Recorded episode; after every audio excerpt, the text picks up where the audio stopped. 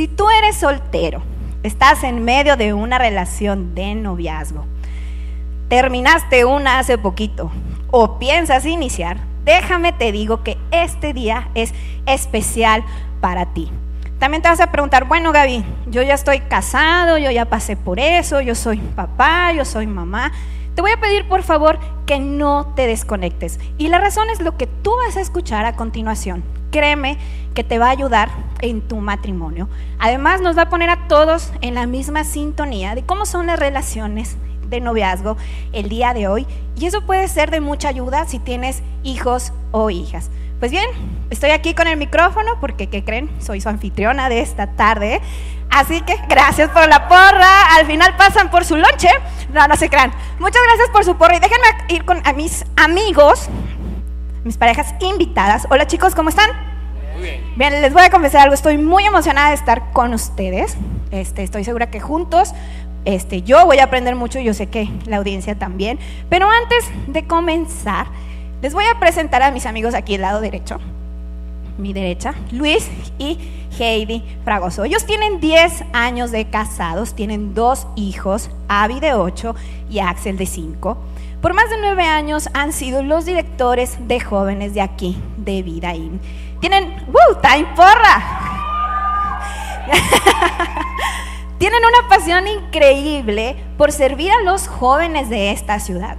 Además de, que juntos trabajan aquí y forman parte del, staff de Vida In, ellos dan entrenamientos o dan este, consejería a diferentes eh, este, escuelas dentro de la región y el, con el propósito de guiar a los chicos y enseñarles principios y valores. Por favor, démosle un fuerte aplauso a Luis y Heidi. Venga, Luis.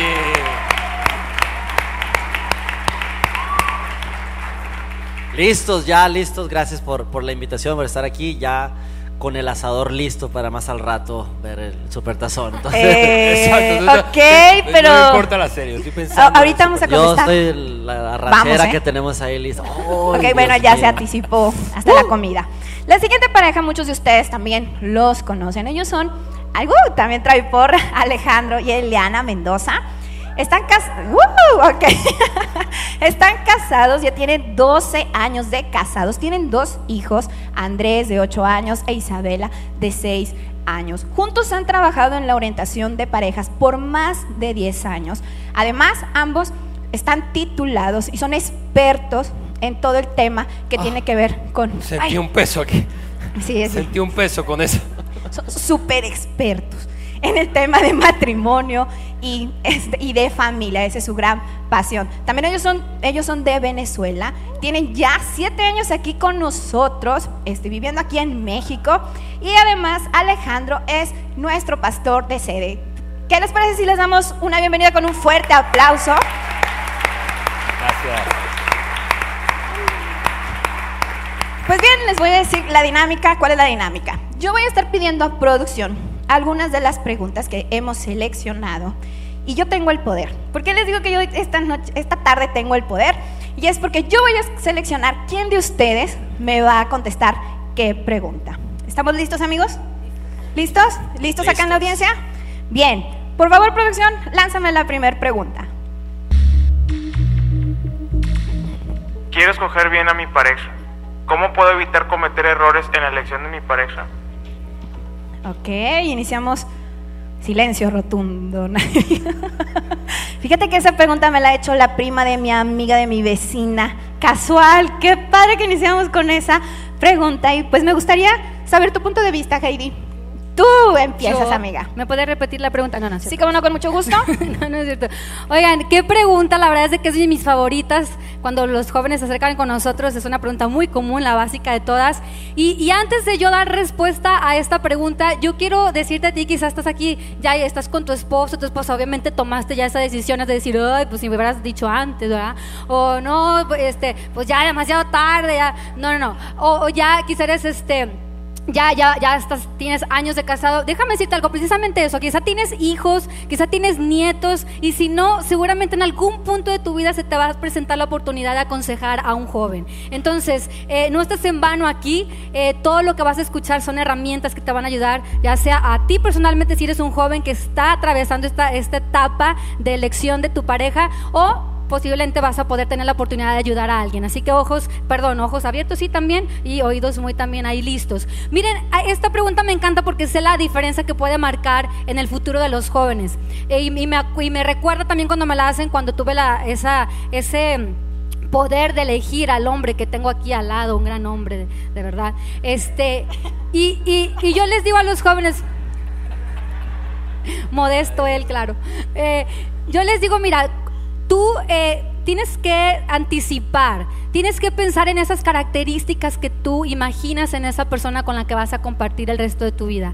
Piensa en características como, puede, se vale eh, físicas, eh, cuestiones de valores, principios, cualidades en esa persona, gustos, se vale de todo. Y les digo, a lo mejor al final de esa, de, esa lista tú vas a decir, pero es que estoy describiendo una persona prácticamente perfecta para mí. Bueno, aquí está la, aquí está la noticia. Es muy poco probable que tú vayas a encontrar a esa tanta perfección en una persona. Entonces, esto es mi consejo. Separa de esa lista, separa de esas características cuáles de ellas tú consideras que pueden ser negociables. Es decir, que aunque las tenga eh, eh, esas, eh, esas cosas tu pareja, o aunque no las tenga, tú puedes decir, bueno, puedo, puedo negociar, puedo lidiar con eso en mi vida. Pero también separa esas características que son tan importantes para ti, encontrar en esa persona, que tú encuentras no negociables. Es decir, para mí, si no tiene esas esta característica, dudo mucho que pueda yo estar dispuesto a pasar esto de mi vida con esta persona. Entonces, haz esa lista. Yo quiero hacer un paréntesis y quiero ser muy honesta con ustedes. En algún momento de mi juventud llegué a cometer el error que muchos jóvenes cometen y es que me dejaba llevar por esos... Y, sí, Gaby, tú sabes que uno comete errores. Eh, ella, ella se identificó. me expuso públicamente. se, identificó. Entonces, eh, esos, esos, eh, dejarme llevar por esos sentimientos de, emoción, de romanticismo, tú sabes, y más como mujeres, hola mujeres, que, que con cualquier cosa que nos haga sentir especiales ya estamos derritiéndonos, ¿verdad? Pero gracias a Dios, reflexioné a tiempo antes de escoger a esa persona con la que yo iba a pasar el resto de mi vida. Eh, tú pude pensar en esas cualidades y la verdad es de que en Luis pude encontrar esas cualidades que eran súper importantes para mí, otras no tanto. Por ejemplo, a mí me encanta festejar los cumpleaños en grande y tengo ahí tenía unas cosas ahí en mi lista como un güero, no, no es cierto. Pero Ok, te la regresó, te la regresó Luis. Vete, Luis. Ya están casados, amigo, ya no pasa nada. No, no te apures, que a ti también te va a tocar responder algo. Pero de esta manera yo, yo quiero cerrar y, esto es verdad. De verdad, yo estando con este hombre a mi lado y haberlo elegido, yo sé que elegí bien y Dios me dio esa oportunidad de, reflexionar a tiempo. Y yo sé que aunque no tenga cualidades que yo buscaba quizá, pero que eran negociables, yo tengo una seguridad como su esposa ahora de que muy poco probable que voy a sufrir cosas que no estaría dispuesta a vivir de casada. Entonces, esa seguridad me da él por esa elección que tuve la oportunidad de tener y pensar antes. Entonces, jóvenes, sí se puede. Tienen el poder de elección, está en sus manos. Excelente, Heidi. Vamos arrancando súper. No, bueno, la autoestima de mi amigo Luis está hasta por los cielos. Muy bien, por favor, chicos, me pueden mandar la siguiente pregunta. ¿Cuáles son las señales que indican que debo terminar con una relación? Ay, tan, tan, tan, tan. A ver, déjame evaluar, a ver. Bien, a mí me gustaría que esta pregunta le contestara Luis Fragoso. Ok, eh, señales para terminar con una, con una relación. Cuando la chica está buscando a un hombre que sea güero, que... Oye. no, no se crean, no se crean. Yo, ah. yo, solía ser bueno. Sí, ah, yo sé. Sí, es que los tintes a veces ya no, no le ayudan a uno. Este, sabes que esa pregunta nos la hacen mucho, sobre todo, eh, obviamente, parejas que, que, que, están de novios, pero se sienten un poco incómodos, yo diría lo siguiente, si ya te estás preguntando, si hay duda dentro de ti, ¿realmente será que, ah, que estoy bien con mi novio o mi novia? Si ya te estás preguntando, ya sería un foco amarillo. Tal vez eh, es, un tiempo para empezar a pensar en si realmente tú quieres seguir con esa relación o necesitas ya ponerle un, alto. Uno de los ejercicios que yo aconsejo es el siguiente. Tú te ves con esa persona eh, a un año, dependiendo de la edad. O, para ya pasar el resto de tu vida con él o con ella. Y si tú no te ves con esa persona, entonces lo único que estás haciendo es perdiendo el tiempo y prolongando esa agonía. Entonces es mejor terminar eh, de una vez por todas y, ya terminar con eso. Ahora, también si hay factores, por ejemplo, de falta de respeto, que es una de las cosas muy comunes. Falta de respeto puede ser verbal, donde ya hay, ofensas, donde ya hay palabras que- que te incomodan y te faltan al respeto, o incluso falta de respeto psicológico, cuando ya alguna de las, de las partes empieza a, a chantajear, es decir, no, no hagas eso, sino eh, yo me voy a quitar la vida o voy a hacer cosas así, ah, que te empieza a faltar respeto, o una falta de respeto, respeto perdón, físico, donde incluso ya hay agresión o violencia, que la cachetada, que la estirada de cabello, este, por ejemplo, caso ahí, Eliana le faltó mucho respeto a Alejandro, este, sobrevivieron, verdad, aquí, aquí siguen. Eh, pero cuando ya hay ese tipo de, agresiones o, ultrajar a la persona o, también a falta de respeto físico en cuanto a, contenido ya sexual, de toqueteo, eh, caricias, etcétera, ya es tiempo como para hacer un alto en esa relación. A veces puede ser que, no suceda ninguna de estas cosas que estoy diciendo, pero ambos sienten como que, oye, ¿hacia dónde vamos? ¿no? Y en ese caso, puedo aconsejar que se den un tiempo por mutuo acuerdo, es decir, ¿sabes qué? Vamos a darnos un par de semanas sin hablarnos, sin, sin vernos, sin, sin entrar a Face ni, ni WhatsApp, simplemente vamos a alejarnos por mutuo acuerdo y vamos a ver qué sucede, es decir, puede ser que en un par de semanas o un mes tal vez la cosa se, se enfríe y tú te sientes como que, ay, qué bueno que ya estoy eh, saliendo por esa puerta. O tal vez la relación diga, no, sabes que sí, sí la necesito o lo necesito y sí realmente la amo eh, o lo amo y, y hay que regresar y, y hacer más sólido esa relación. Pero son pequeños indicios. Si ya estás decidido a hacerlo, no, no, no dejes pasar ni un día más. Eh, te, te sugiero que lo hagas ya antes del 14 de febrero para que te ahorres una lana ahí y puedas no, pero realmente no, no dejes pasar mucho tiempo con eso. Muy buen tip antes del 14 de febrero, gracias, anótenlo. Oye, se ahorra uno mucho dinero. Ok. Amigos, por favor, lancemos la siguiente pregunta. Como todas las parejas, mi novio y yo tenemos conflictos. ¿Cómo saber si estamos teniendo demasiados? ¿Cómo resolverlos? Ok, ¿cómo resolverlos? Me voy a ir de este lado. Te estoy viendo, amiga. Venga, me gustaría. No, me gustaría que Eli contestara. Perdón. Me toca a mí, ¿verdad? Perdón, pastor, perdón, perdón. No Eli, sé- cuéntame. No sé por qué me hacen esa pregunta a mí si nunca discuto con Ale. Jamás, jamás. No, mentira. Eh, creo que podemos responder esa pregunta recordando la verdad de que en toda relación, en cualquier relación interpersonal, están presentes las diferencias y los conflictos. Así que eso es inevitable. Eh, quizás tú conoces a alguien que diga, no, pero nosotros jamás en nuestro noviazgo nunca hemos tenido una discusión.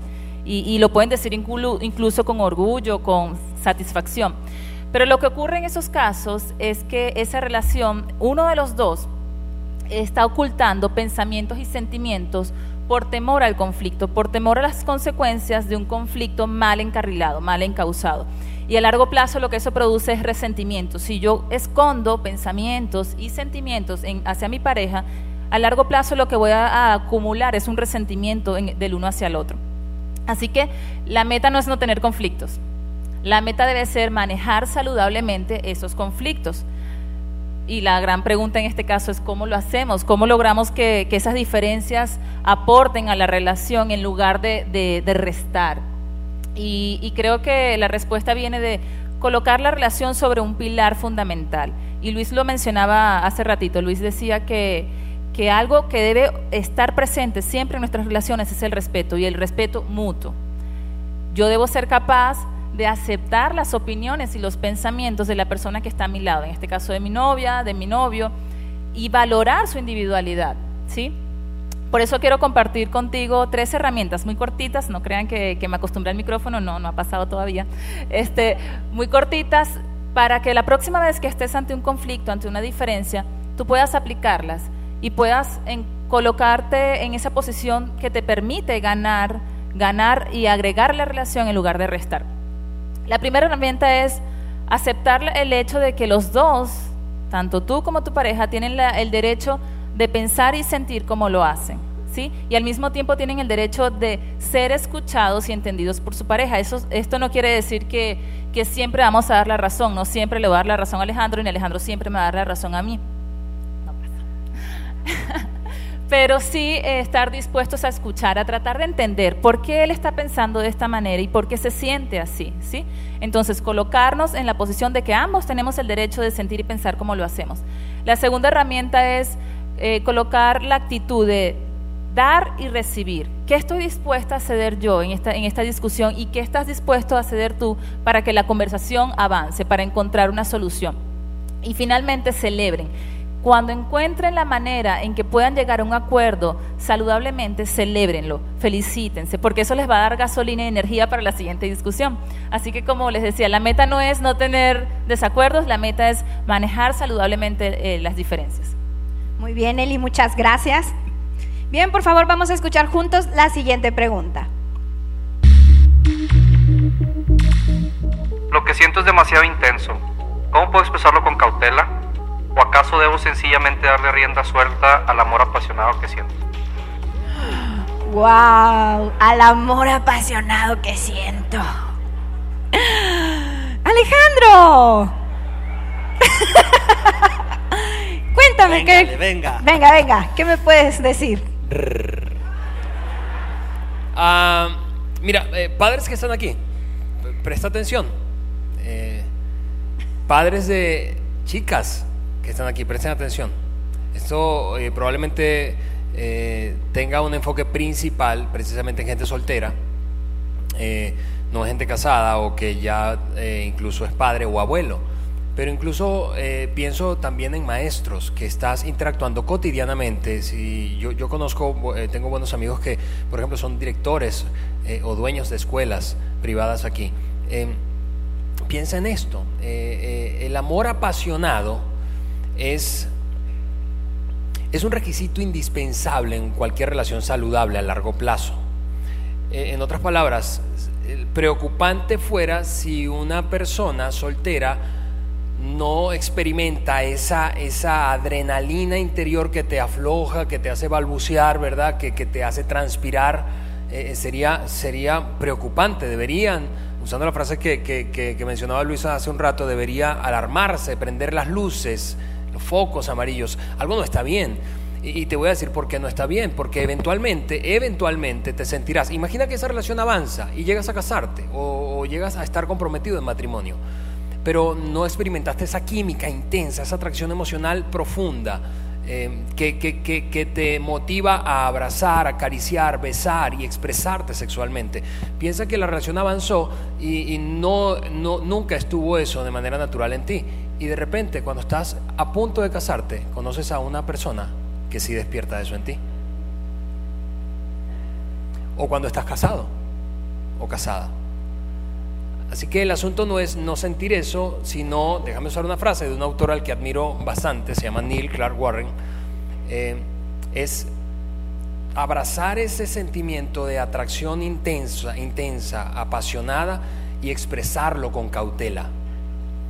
¿Por qué? Porque aquí hay en algún sentido una tensión dinámica. Por una parte, necesita una relación saludable que tiene probabilidad de éxito futuro, eh, eh, experimentar esa, esa, esa sensación de, de apasionamiento. Y por la otra parte, necesita expresarlo cautelosamente. En otras palabras, necesita definir límites. Ahora, cuando piensas en definir límites, chicos que están aquí, solteros, Hombres que están acá, probablemente tú quisieras que yo tomara un plumón, tú traerme a tu novio y yo tomara un plumón y marcarte las zonas que puedes tocar y las zonas que no puedes tocar. Es decir, responder a la pregunta, ¿cuán, cuán apasionado es demasiado apasionado sexualmente hablando? A ver, ¿dónde la puedo tocar Alejandro y cuándo? ¿Y con qué frecuencia?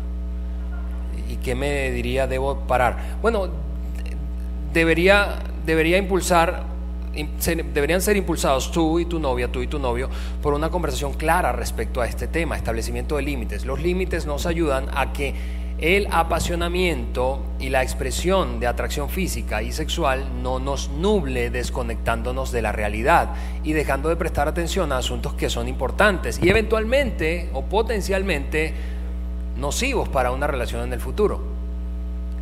Cuando una pareja entonces se involucra sexualmente temprano o físicamente se deja llevar por, esa, por ese apasionamiento, lo que está es dejando de prestar atención porque se dio el control de su cabeza a sus hormonas. Así que una conversación franca, honesta, detallada. Vamos, esto puede representar un poquito de incomodidad, pero tú estás acostumbrado, acostumbrada a ver cosas mucho peores en series de televisión y en el cine y en las conversaciones triviales que escuchamos o tenemos con algunos amigos mientras somos solteros. Ten una conversación o varias honestas definiendo límites claros. Eh, dos, entiende, necesitas entonces eh, saber que cuando das un paso sexualmente hablando, en términos de involucramiento, difícilmente el siguiente va para atrás. Porque la, la expresión sexual satisface muy rápidamente y muy intensamente y la tendencia entonces es seguir avanzando. Así que expresa esa atracción apasionada, profunda, con cautela. Muy bien, todos nos quedamos así de, ok. Muy bien, Ale. Por favor, mándenos la siguiente pregunta. Creo que tengo miedo de dar el siguiente paso. Es decir, comprometerme y luego casarme. ¿Tienen algún consejo para mí en esta situación? Cásate y ya. Siguiente pregunta. No, no es cierto. no, yo estoy aprendiendo igual que ustedes. Me gustaría, Luis, que escucharte. ¿Cuál es tu respuesta? Miedo de seguir tus... Ok.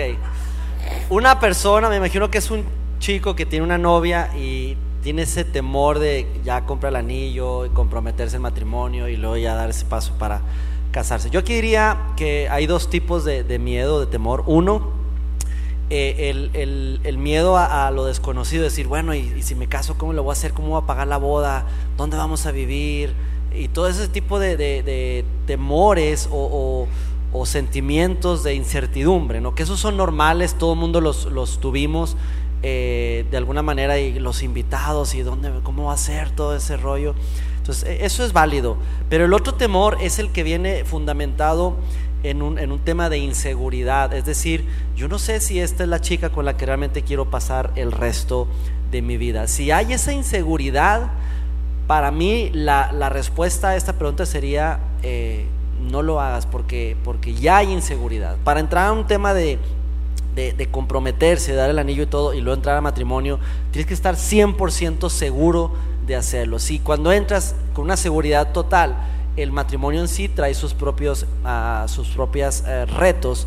Ahora si entras con, con dudas de que si es ella o si es él, eh, eso pinta para, para un, un fracaso bastante fuerte. Entonces, este, si ese es ese temor, eh, ten cuidado y, y- y piénsalo más de dos veces.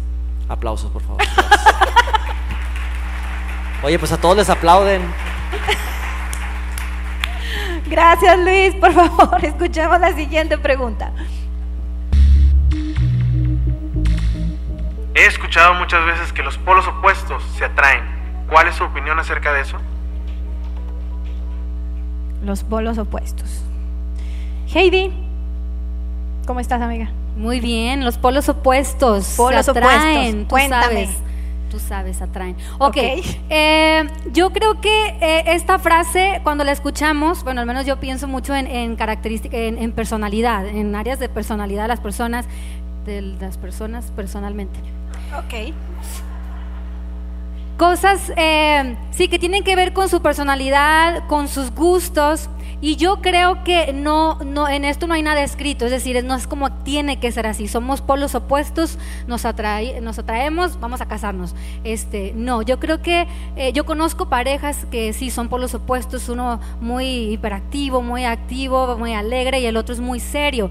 Pero también conozco parejas, ya incluso matrimonios, que, que son este, muy iguales nosotros somos un ejemplo. Por ejemplo, Luis y yo tenemos este, esa onda de eh, mucha, eh, mucha hiperactividad, somos muy coléricos los dos. Este, pero yo iría más allá, más que, más que una situación de personalidades, iría a esas áreas fundamentales, cosas esenciales en sus vidas que yo te aconsejo que busques a una persona que se parezca a ti, ahora no que sea igual a ti, pero que sí, eh, que, que, que, se parezca a ti. Por ejemplo, cuestiones de propósitos de vida, metas en sus vidas que tengan, no, no estoy diciendo que hagan lo mismo pero sí que, que, sean compatibles con lo que hacen. Por ejemplo, voy a poner un ejemplo, pero eh, un chico que sueña con, con eh, establecer su propia empresa, dedicarse a ella 100% y establecerse en, un, en, una ciudad y no moverse de ahí porque está dedicado al a full con su, con su trabajo.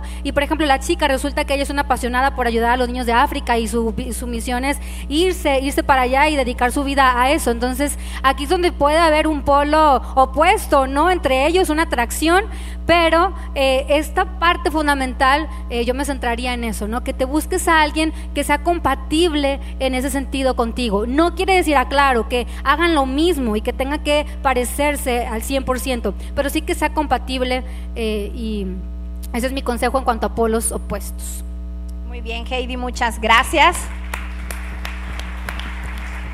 Ok, vamos a escuchar juntos la siguiente pregunta, por favor.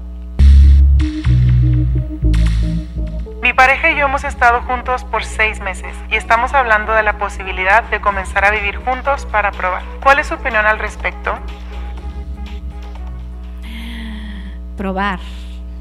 Ok. Ale. Ale. Difíciles para Pura fáciles, pues, pura fácil. Puras fáciles, hombre. Mira, eh, en principio déjame reconocer el elefante que hay en el cuarto con respecto a este tema de la convivencia o cohabitación, como normalmente se le conoce, es decir, la decisión de vivir juntos antes de casarse.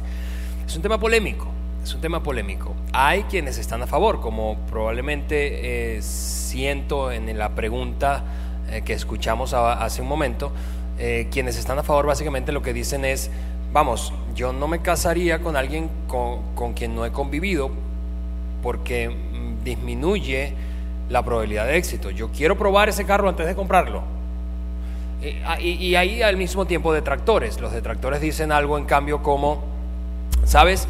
Eh, si tú le das leche, ¿por qué te va a comprar la vaca?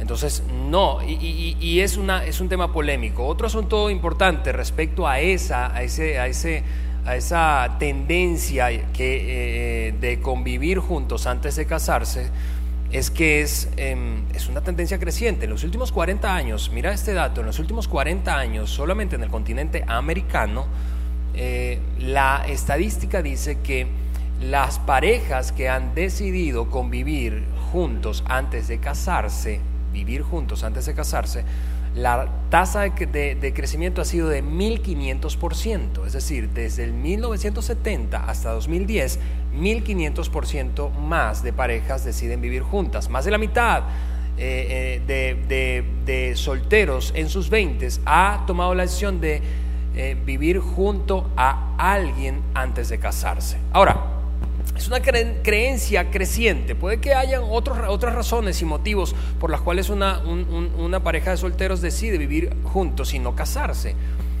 Eh, puede que sea algo de presión económica, tú sabes, compartimos las cuentas, puede que sea algo de revolución sexual, puede que sea algo de abundancia y disposición, acceso a métodos anticonceptivos, pero básicamente eh, la gran creencia es necesito probar, necesito probar, necesito probar. Sin embargo, sin embargo, eh, los datos estadísticos. Mira esto, puede que tú estés escuchando a, escuchándome y dices, bueno, es, normal que el pastor va a decir que no porque estamos en una iglesia, eh, pero no se trata de una, de una, argumentación religiosa. Los datos estadísticos de cada estudio serio que tú puedes conseguir, te voy a referir a uno solo, pero hay más.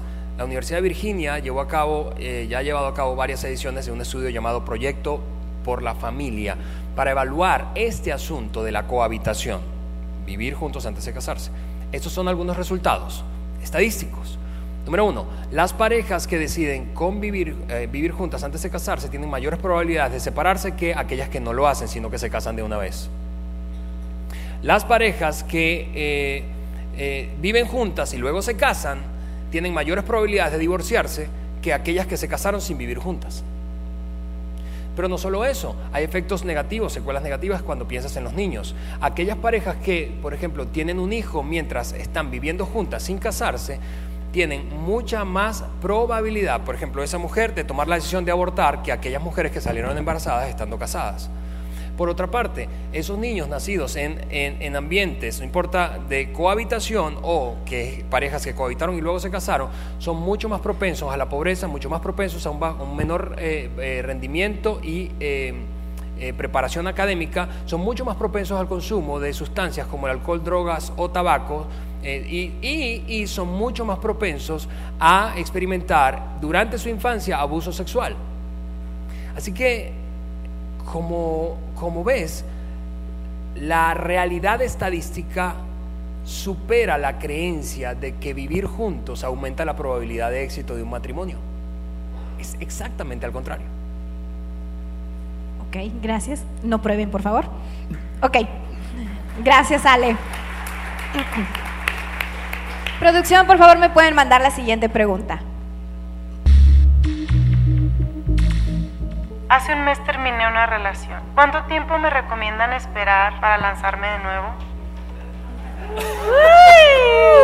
¿Cuánto tiempo Cinco años. suficiente? Cinco años, no. Mañana ya, bye. Eli. Fíjate, me había volteado para acá, pero dije, no, ¿sabes qué mejor, Eli? Eli, cuéntame. Sí, al día siguiente.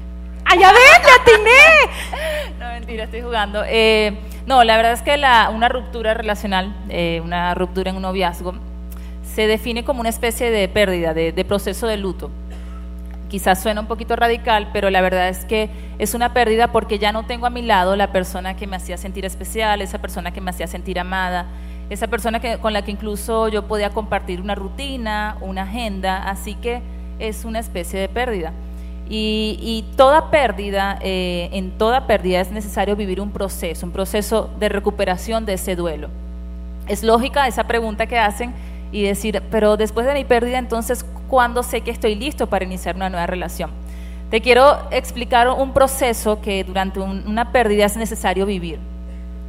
Eh, el, proceso comienza con una negación, es decir, yo no acepto que esa relación en este caso haya terminado, no, no me cae el 20, no, no, creo que, no puedo creer que sea verdad, o incluso busco salidas rápidas. Bueno, un clavo saca otro clavo, vamos, le digo a mis amigos, estoy bien, no pasa nada, la vida continúa.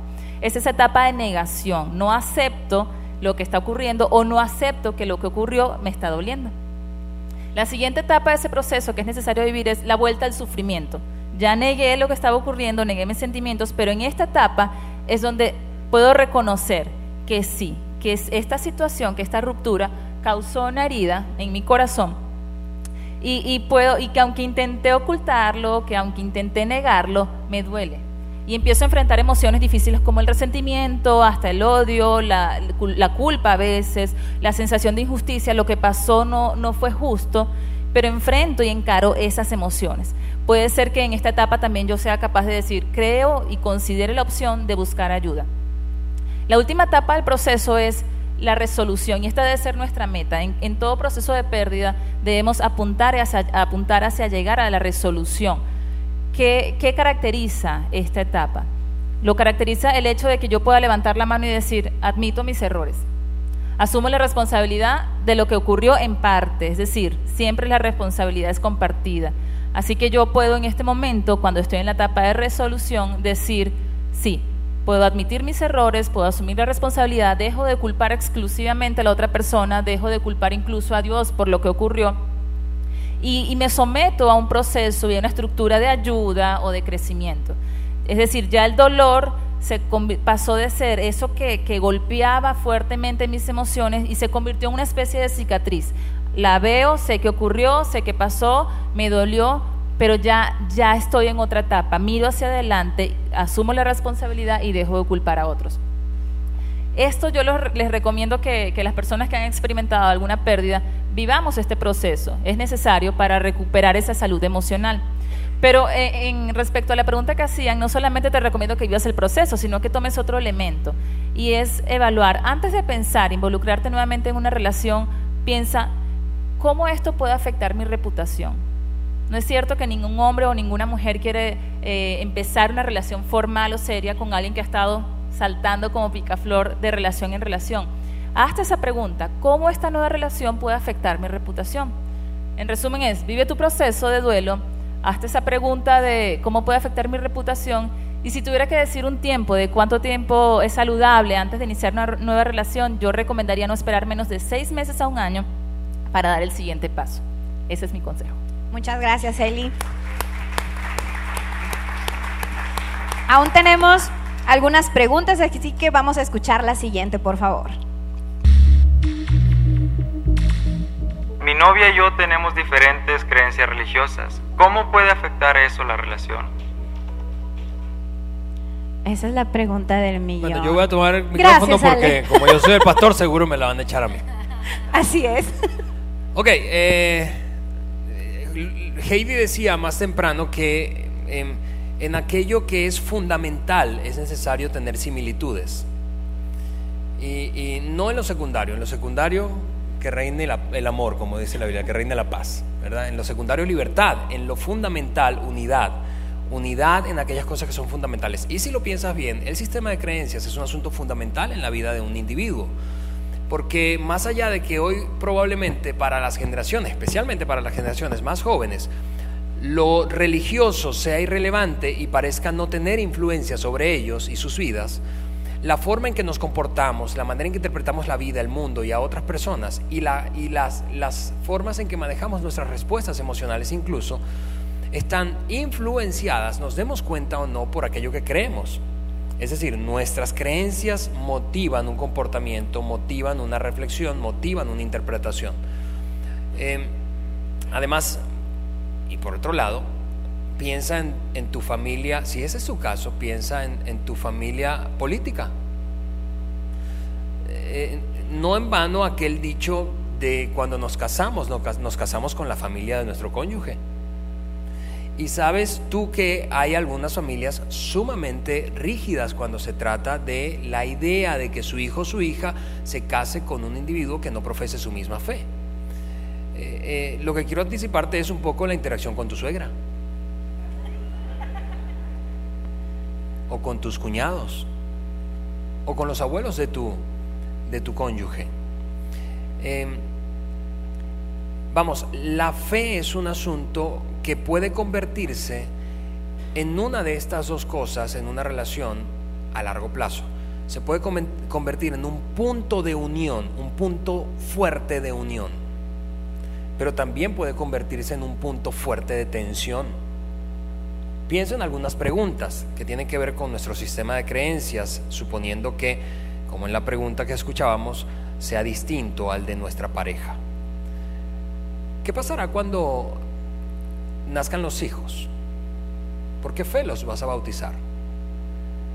Piensa y anticipa la atención que vas a recibir de tu familia política y de tu cónyuge, por lo tanto. ¿Cómo interpreta, pues ya no asuntos directamente relacionados con, con lo religioso, cómo interpreta tu, tu, tu pareja el matrimonio? ¿Qué cree que es el matrimonio? ¿Un contrato que dependiendo si se cumplen o no las condiciones, permanece o se disuelve, o cree por el contrario, de acuerdo a su convicción de fe, que es un pacto incondicional. Sin importar lo que pase, aquí nos vamos a morir. ¿Qué piensa respecto al manejo del dinero? ¿Qué piensa respecto al involucramiento en la iglesia? ¿Qué piensa respecto a, ese asunto de dar en la iglesia? Puedes anticipar entonces algunas, algunos puntos de unión, dependiendo de si tienen una fe común, o de tensión, si difieren en sus convicciones de fe. Recuerda, punto de unión o punto de tensión. Muchas gracias, Ale. Pues bien, amigos, seguimos. Por favor, lánzame la siguiente pregunta. ¿Cómo sé que estoy listo para casarme?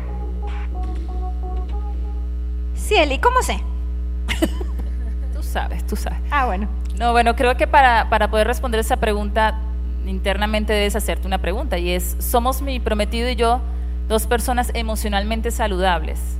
¿Por qué pregunto esto? Porque creo que, que el matrimonio o el éxito del matrimonio depende de que esté formado por dos personas que sean saludables emocionalmente. Eh, y el momento para ser saludables, déjenme decirles, es antes de casarnos. Muchas parejas entran al matrimonio creyendo que esta nueva relación va a ser un curalo todo, es decir, no importa si tengo asuntos internos sin resolver, el matrimonio los va a solucionar. Y lo que ocurre es todo lo contrario, el matrimonio va a intensificar todos esos asuntos que durante mi soltería no pude resolver. ¿Por qué? ¿Por qué aseguro esto? Porque se va a unir la tensión natural que un matrimonio tiene junto a esos asuntos que mi pareja y yo no pudimos resolver. La atención natural de, los desafíos económicos en el matrimonio, la atención natural de los hijos, la atención natural de la convivencia, la atención natural del miedo al fracaso en el matrimonio, unido con asuntos míos y de él que no resolví. Así que el matrimonio no es el momento, no es el lugar para resolver mi salud emocional. Si tú me preguntas, ¿qué es ser saludable emocionalmente?